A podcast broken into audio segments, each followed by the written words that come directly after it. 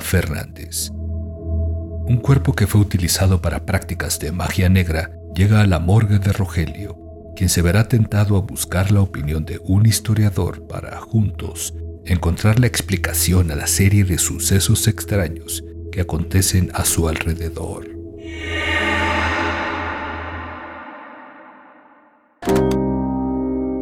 Hacía poco más de 30 años que Rogelio había abierto ese lugar. Como solo era un negocio que se dedicaba a esto en la pequeña ciudad, siempre tenía trabajo. Por lo regular se esmeraba demasiado para sus clientes y estaba comprometido con la discreción, el respeto y la excelencia. Al fin, no todos tienen la suerte de trabajar en una morgue. Rogelio amaba su trabajo, era lo que le alimentaba la pasión y el hambre. Cada que llegaba un nuevo cuerpo, Rogelio tomaba el tiempo necesario para alistarse. Se acomodaba minuciosamente el corbatín negro y opaco con el que le gustaba vestir su cuello durante aquellas jornadas. Lavaba sus manos como si quisiera enjuagarse todos sus actos. Y siempre giraba la cabeza en la misma dirección, un perchero que se encontraba a un costado de una pequeña puerta negra, que daba un pequeñísimo estudio de revelado para fotos de rutina, buscando su bata blanca y ligeramente percudida acercaba a su mesa de trabajo una cantidad de frascos, borlas de gasas, algodones, pinzas y demás herramientas sumamente necesarias para atender a un nuevo amigo. Sus manos eran vestidas muy despacio, con guantes desechables de cualquier color sobrio y frío, y armadas con afilado cuchillo, para posteriormente proceder a abrir una Y desde los hombros y pecho hasta la zona pélvica, para después abrir el tórax como a una delicada flor y encontrarte con una obra de arte, hecha con órganos y entrañas. Rogelio era muy amable siempre con cada cuerpo que ingresaba a su área de trabajo. Los interrogaba sobre sus historias y cómo era que habían llegado hasta ahí. Les hablaba y los convertía en sus amigos. Y aunque nunca había respuesta de ellos, era como si Rogelio tuviera un poder especial para entenderlos. Se esforzaba mucho en arreglarlos. Después de todo, sería la última vez que sus seres queridos les vieren. Un buen día, llegó a la morgue el cuerpo de una joven dentro de un saco negro y grueso, escoltado por dos familiares, sus padres, y un tipo raro, trajeado, que por su prominente bigote y el arma era muy notorio que pertenecía a la policía.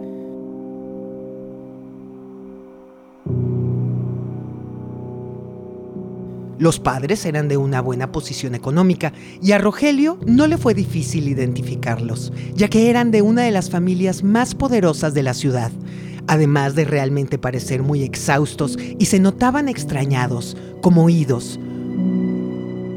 Rogelio nunca olvidará la cara de la madre de aquella chica. Parecía deshecha por la amargura y el dolor.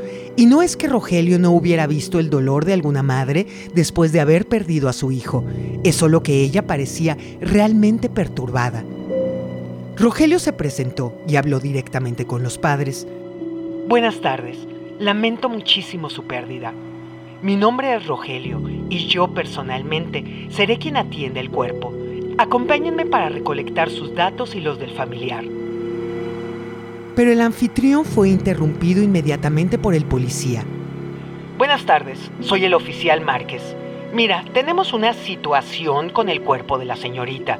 Es por eso que vengo. ¿Ves? Sucede que la afectada fue víctima de homicidio. A Rogelio esas palabras no le parecían extrañas en absoluto, hasta que el policía lo miró y discretamente lo apartó del recibidor.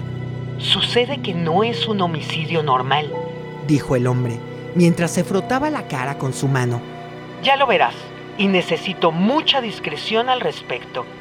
Llevó su dedo índice a unos 8 centímetros de la cara de Rogelio e insistió. Necesito mucha discreción, ¿ves? El caso está muy raro. Nunca había visto algo así en mis 22 años en la policía. El muertero sintió un leve escalofrío que lo dejó pensando en muchas cosas. Era todo tan extraño ¿Qué podría ser tan grave? se preguntó.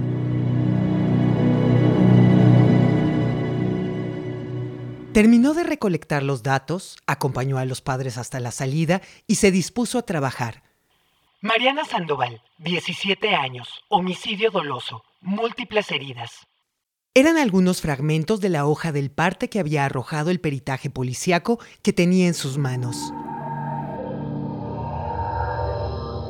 Estaba ansioso de poner manos a la obra y ver a qué se refería el nervioso policía. Cargó la bolsa hasta el piso donde trabajaba, por lo que se pudo percatar de que el cuerpo era de finas complexiones. Puso la bolsa en la mesa de trabajo y procedió a hacer su ritual previo a abrir un cadáver. Muy bien, vamos a ver qué te pasó, Mariana. Le habló al cuerpo antes de descubrirlo y lo acomodó a la distancia correcta de sí mismo. Rogelio no podía creer lo que sus ojos se toparon al abrir aquel bolso mortuorio. Fue tanto el choque que volvió a subir el cierre. Se quedó atónito por unos instantes. Sus manos estaban sobre aquella bolsa que contenía el cuerpo más siniestro que jamás haya visto. Efectivamente, no era un homicidio normal. Eso no era normal a ningún nivel. Las palabras del policía retumbaron en la cabeza de Rogelio, quien a su vez entendía de lo que hablaba. Respiró hasta el tope de sus pulmones y exhaló el aire repetidas veces tratando de calmarse. Tomó un poco de valor y volvió a abrir aquel saco negro. Estaba horrorizado por el estado del cadáver y al mismo tiempo asombrado. Al descubrirlo por completo pudo contemplar aquella obra homónima de algún artista y amante del oscurantismo. Las mejillas de Mariana estaban decoradas con heridas que claramente dejaban ver una simbología extraña y ajena para él. Pudo reconocer algunas cruces invertidas trazadas delicadamente en su abdomen, espalda y rostro. Igualmente identificó una secuencia de tres dígitos que se repetía varias veces. Alguien había transgredido la sublime inocencia de Mariana para ofrendarla a quién sabe qué cosa, y Rogelio estaba por descubrirlo. Rogelio no se sentía cómodo en lo más mínimo al presenciar tan asqueroso y aberrante espectáculo de heridas y marcas. No era la sensación de siempre al hablarle, ni siquiera sabía qué decirle. ¿Cómo iba a emprender una charla con alguien a quien le habían arrebatado la vida de esa forma? ¿Qué tendría para decir? Así que se quedó callado por un largo rato. Dio un impecable mantenimiento al rostro de la joven. Se esmeró en sus hermosas y arqueadas cejas. Trabajó estrictamente en cada parte de su cuerpo, hasta quedar lo más limpio posible. No sabía qué estaba contemplando frente a él, y en medio de la confusión le tomó la mano y le dijo, Espero de corazón que encuentres descanso. Pero su frase fue abruptamente eclipsada por una serie de visiones espectrales, como si a través del contacto con aquella fría mano pudiera ver toda su historia, Soltó la mano inmediatamente y se recargó contra cualquier lugar, sintiéndose realmente confundido. Se frotó los ojos cuanto pudo y se sentó en la silla que se encontraba dispuesta para él tras un escritorio viejo y lleno de papeles. Puso las manos sobre la vieja madera del escritorio y pensó en toda clase de posibilidades. ¿Mariana había sido probablemente víctima de un ritual? ¿Qué era eso que dejaba ver su piel? ¿Acaso esa chica estaba metida en algo fuera de los parámetros naturales de la sociedad de aquella pequeña ciudad? Eran tantas las preguntas y tan escasas las respuestas. Tenía tantas ganas de salir de aquel lugar como nunca antes las había sentido. Todo era nuevo y extraño para él. Como si fuera la primera vez que atendió a alguien. Lo recordaba bien. Pasó varios días sin dormir después de aquella primera experiencia y sin embargo no fue igual de perturbadora. decidió dejar descansar el cadáver y tomarse un respiro. Así que tomó sus pertenencias y salió de la morgue en dirección a su casa. Todo el camino pensó cuánto horror y lástima sentía por aquel cuerpo, lo difícil que había sido trabajarlo, al grado de ni siquiera tener el valor para terminarlo. A Rogelio lo esperaba una botella de Jerez en casa. Al llegar a su casa, Rogelio se dirigió de inmediato a la cómoda donde guardaba sus licores. Tomó la botella de Jerez y se fue directo a su habitación. Se quitó el saco y lo colgó, y no había dejado de sentir la terrible incomodidad que lo acechaba desde que vio el cuerpo de Mariana. Se lavó las manos como era su costumbre antes de servirse un primer trago. Se sentó en la mesita que era testigo de las noches de aquel Rogelio que amaba a sus muertos y bebió la primera copa de un sorbo. Se frotaba la cara y no dejaba de pensar en todas las posibilidades. ¿Qué clase de prueba era esto?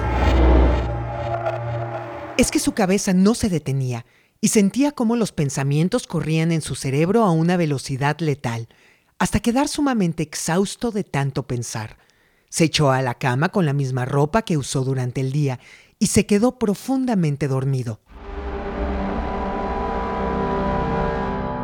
Un par de horas más tarde se despertó sumamente agitado, saltando de la cama en un solo movimiento. Su respiración y corazón tenían una frecuencia imparable. Sentía miedo y congojo y recordaba como una nítida y viva Mariana se hacía presente en su sueño, o quizá era una pesadilla. Recordaba que la chica se abrazó a él, como aferrándose a una última oportunidad de vida. Recordaba sus ojos fijos en los suyos y las palabras tan claras que escuchó. Ayúdame. Para Rogelio era muy difícil creer en fantasmas. Era contradictorio, ya que él era un hombre de ciencia. Pero eso no tenía otra explicación. Recordaba escuchar cómo los muertos se presentaban en sueños para despedirse de sus seres queridos o dejar un mensaje muy necesario. ¿Será acaso que Mariana intentó decirle algo? ¿Por qué a él? Era la primera vez que algo así le sucedía. No había duda de que era Mariana y necesitaba ayuda donde quiera que se encontrase. Rogelio se acostó una vez más esa noche, hasta quedarse dormido. A la mañana siguiente, muy temprano, Rogelio apenas si se bebió una taza de café como desayuno y salió muy a prisa de casa. En el camino interceptó un puesto de periódicos para buscar la nota roja de Mariana, pero no hubo nada. ¿Por qué? ¿Por qué no había un encabezado o algo en las columnas de aquellos populares impresos? Si ella pertenecía a una familia tan importante, ¿qué escondían? ¿Era el momento de buscar al oficial Márquez? Había tanto por hacer y tan poco tiempo. Tenía que regresar al mediodía hasta donde se encontraba su profanada doncella en peligro. Así que corrió hasta la casa de Mateo, un viejo amigo historiador y amante de lo misterioso. Cuando estuvo frente a aquella enorme y carcomida puerta azul, golpeó sus formas llamándolo. Mateo, gritó un par de veces hasta que la puerta se abrió decisivamente. Y al ver a aquel nervioso muertero, le preguntó, ¿Qué pasa, Rogelio? ¿Qué traes? Es muy temprano, ¿no? Miró su reloj. Son las 7.12. Rogelio subió el pequeño escalón y empujando a su amigo y la pesada puerta de madera se adentró en la casa. Necesito que me ayudes. ¿Recuerdas todos esos símbolos que tienes en los libros de historia? Necesito que me digas si hay alguno como estos. Decía al mismo tiempo que buscaba una hoja y una lapicera en el escritorio de Mateo. Su amigo no le dio tiempo de comenzar a trazarlos y al tiempo que los sostenía de los hombros le preguntaba, ¿Por qué estás tan nervioso? ¿Puedes tranquilizarte, por favor? Explícame. Rogelio se quitó las manos de Mateo de encima y se sentó en el escritorio. ¿Puedes darme agua, por favor? Y continuó mientras Mateo asentía cortésmente. La verdad es que no te puedo decir mucho, pero ayer ingresó a la morgue el cuerpo de una persona que tenía múltiples escarificaciones, y eran todas ellas símbolos y números. Mateo abrió los ojos como si entendiera perfectamente de lo que hablaba y lo interrumpió. Amigo, ¿le hablaste al cadáver? Rogelio le cogió el brazo y asintió, poniendo cara de que entendía su pregunta. Amigo, tienes una ofrenda y necesitas deshacerte del cuerpo lo antes posible. Lo mejor es que ni lo toques. Esto es delicado, en serio.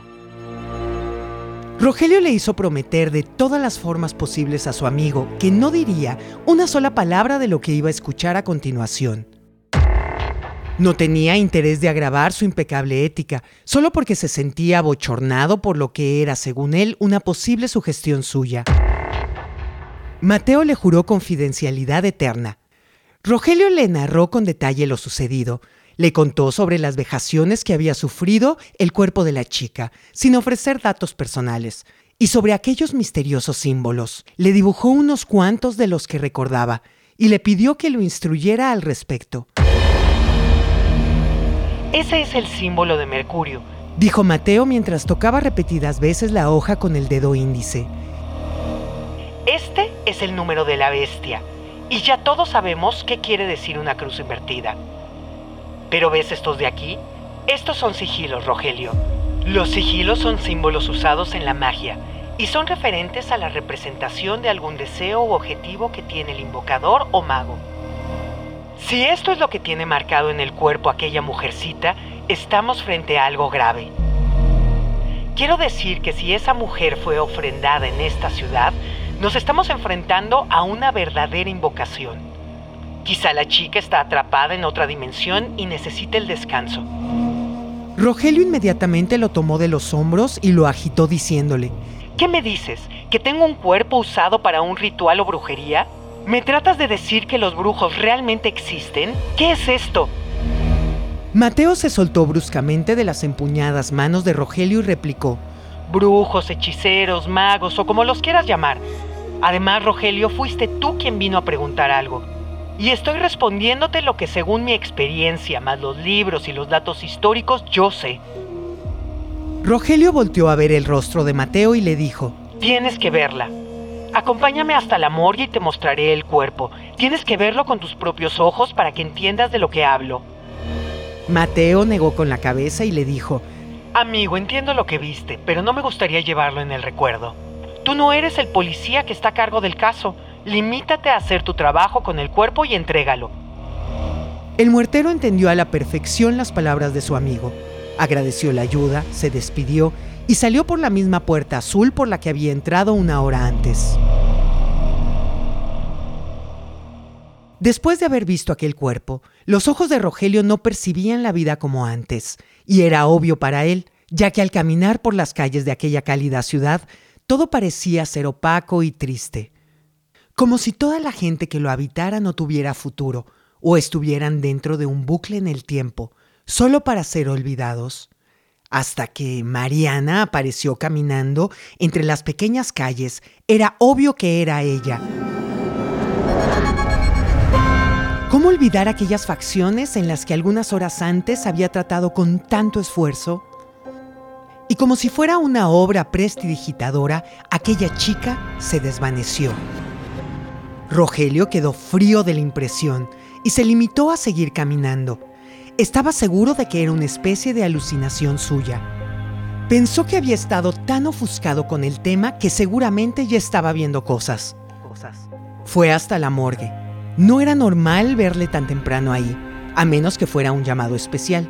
Estaba ansioso por terminar de arreglar el cuerpo de Mariana. Se dirigió hasta su área de trabajo y volvió a disponer de sus instrumentos.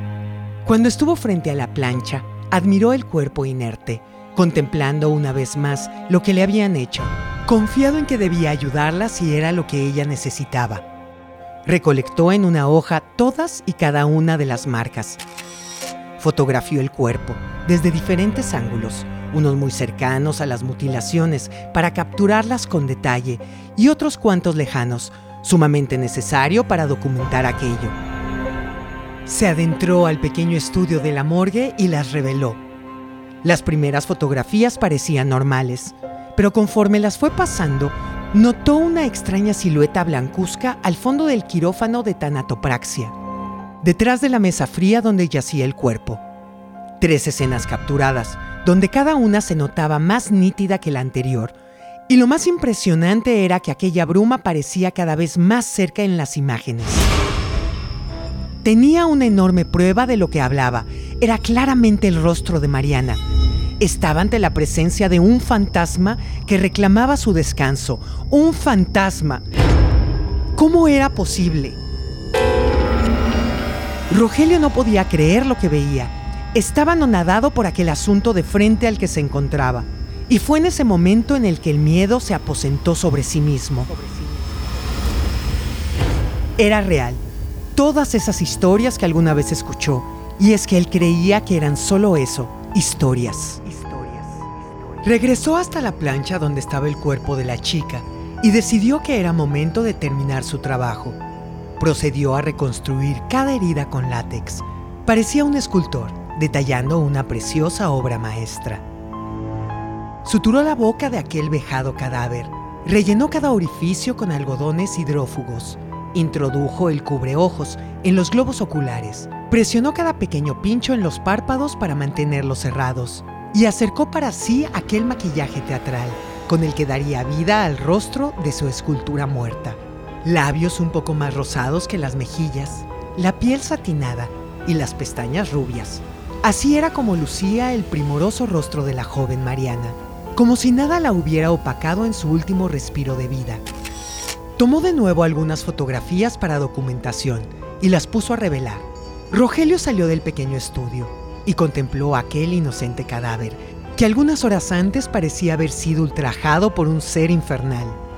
No pudo evitar conmoverse con el aspecto final de la joven y con toda la empatía posible le brindó un beso en la frente.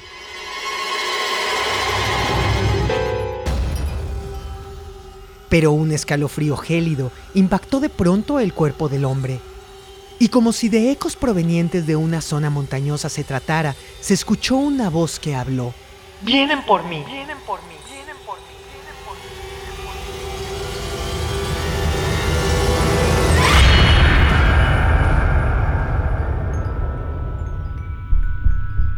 Rogelio abrió los ojos y salió de inmediato de aquel lugar.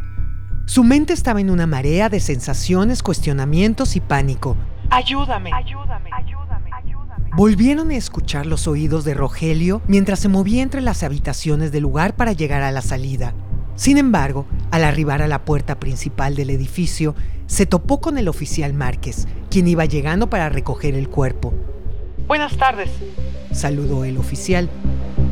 ¿Ya está listo el cuerpo? Vengo a recogerlo. Rogelio le extendió la temblorosa mano y afirmó, Buenas tardes, oficial. Sí, está listo, solo debo vestirlo. ¿Dónde están sus padres? Necesito la vestimenta de la afinada. Preguntó, aunque fuera obvio que el oficial estaba solo. Parecía que Rogelio necesitaba tiempo, aunque ni siquiera sabía para qué. Bueno, los padres siguen muy conmocionados y no quisieron venir a recogerla. No tengo ropa para ella, pero iré por algo y volveré en cuanto pueda. Respondió el oficial, mientras le palmeaba un hombro a Rogelio, quien a su vez lo escoltaba a la puerta. El tanatopractor esperó un poco a que el hombre arribara a su auto y se marchara para poder salir del lugar, cuando de pronto escuchó un lamento. No me dejes sola, no me dejes sola. Rogelio volvió a sentir aquel terrible escalofrío, su piel erizaba y se sintió paralizado por el miedo. ¿Por qué a mí? ¿Por qué a mí? Se preguntó y la voz le respondió. Tú entiendes a los muertos. Rogelio se heló y se encogió de hombros. No necesitaba respuesta y sin embargo lo que escuchó lo conmocionó. No sabía cómo actuar ante estas circunstancias. No sabía si lo que estaba sintiendo era lo correcto, si su mente no lo estaba engañando. Tomó un poco de valor y se encaminó hasta el escritorio, tomó el teléfono, presionó algunos dígitos y esperó en la línea. Mateo, soy Rogelio. Necesito que vengas a la morgue. Por favor, amigo. Mateo hizo unas cuantas preguntas, quedaron en algo y se despidieron.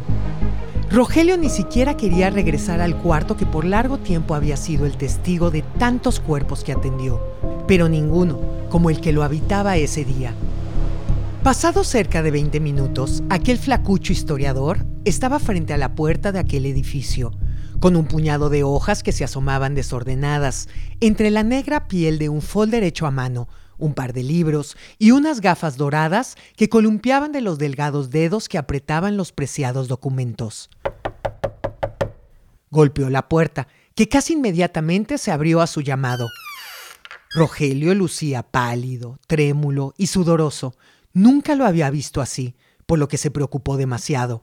Estrechó a su amigo, quien lo recibía con una cara que imitaba forzadamente un gesto reconfortante, y entró. Rogelio explicó detalladamente todo lo sucedido a su amigo mientras se dirigían al piso de tanatopraxia. Los amigos se adentraron al quirófano. Mateo detuvo su caminar a unos metros de la plancha, tragó saliva y observó aquellos restos. Fue interrumpido por Rogelio, quien ya estaba en la puerta del pequeño estudio de revelado, echando la cabeza de lado para hacerlo entrar. Mateo caminó y juntos se adentraron. Es la primera vez que veo un cadáver. ¿No te da miedo hacer esto? Preguntó. Su amigo le respondió. No, claro que no. Oye, mira, estas son las fotos que te comenté. ¿Ves eso? Decía mientras señalaba las tres fotografías que evidenciaban la presencia de aquella joven. Aquí se ve más clara. Puso una de las fotos frente al rostro de Mateo, quien la tomaba sorprendido para analizarla. Ven, vamos, enséñame tus libros. Quiero saber si puedo hacer algo por ella. Mateo sonrió y estrechó el hombro de su amigo como asumiendo que ya comenzaba a creer en algo más. Aquel par de hombres abrieron la puerta solo para encontrarse con algo irreal. Aquel cuerpo que unos momentos antes había dejado impecablemente postrado ahí, se encontraba sentado sobre aquella fría plancha. Y como si de magia infernal se tratara, de nuevo lucía todas aquellas llagas y marcas llenas de pus y despedazándose ligeramente. En un parpadeo, aquello que tuviera poseído el cuerpo de Mariana abrió los ojos y se abalanzó contra los hombres, quienes reaccionaron rápido y corrieron hacia la salida. ¿Tiene más de 48 horas de haber muerto? ¿Haber muerto? Preguntó Mateo mientras corrían. ¿Qué? ¿Qué? Respondió Rogelio agitado, mientras jalaba del brazo a su amigo hasta una de las oficinas. Te estoy preguntando que si ya tiene más de 48 horas de haber... Tú sabes, de haberse muerto. Susurraba el historiador. Sí, ya pasaron, ¿por qué? Mateo confesó. He leído que después de que transcurrió ese tiempo, el cuerpo de la víctima ofrendada es poseído por el demonio o entidad invocada. Rogelio se sacudió preguntando a susurros. ¿Un demonio me dices? ¿Me quieres volver loco? No, Rogelio, eso es lo que pasa cuando sacrifican a un humano.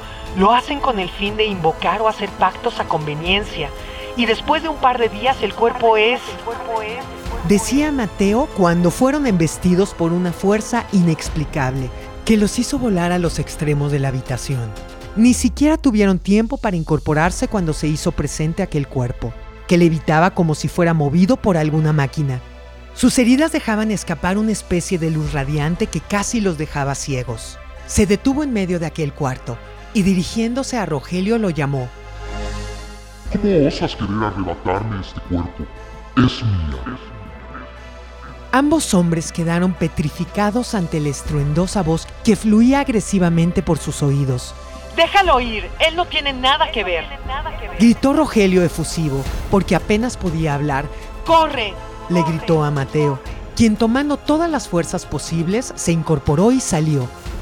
Aquella infernal presencia dirigió su vista a Rogelio y le reclamó. Nadie se mete con mi alimento. Y como impulsado por algo ajeno, el cuerpo de Rogelio fue arrastrado hasta la presencia que habitaba el cadáver de la que un día fuera Mariana, solo para convertirse en el festín de aquella bestia. De la frente de aquel ente brotó una luz intensa, misma que parecía iluminarlo desde adentro y que poco a poco fue rompiendo por mitad los restos del cuerpo que habitaba. Al ver a aquel aberrante y grotesco ser que emergía de ahí, no pudo contenerse e hizo aparecer desde su garganta un grito aterrador que alcanzó los oídos de Mateo, quien estaba por salir por la puerta de aquel lugar para no regresar nunca más y a quien jamás volvería a ver. Aquel ser intrínseco de los avernos arrancó la quijada del rostro de Rogelio y en una danza macabra Pegó su hocico para beber lo que emanaba de aquella boca despedazada. Como un recién nacido, succionó aquella sangre que parecía saciar su sed de venganza para luego desaparecer. Ahí acabó con la vida de Rogelio, quien se terminó convirtiendo en uno más de los muertos de, esa morgue.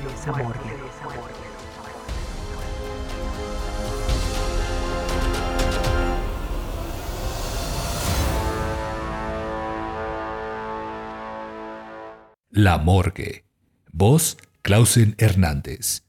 Producción de audio, Uriel Islas. Esta fue una producción de Audible y Máquina 501 para el mundo. De nada, mundo. Productor ejecutivo, Manny Mirabete.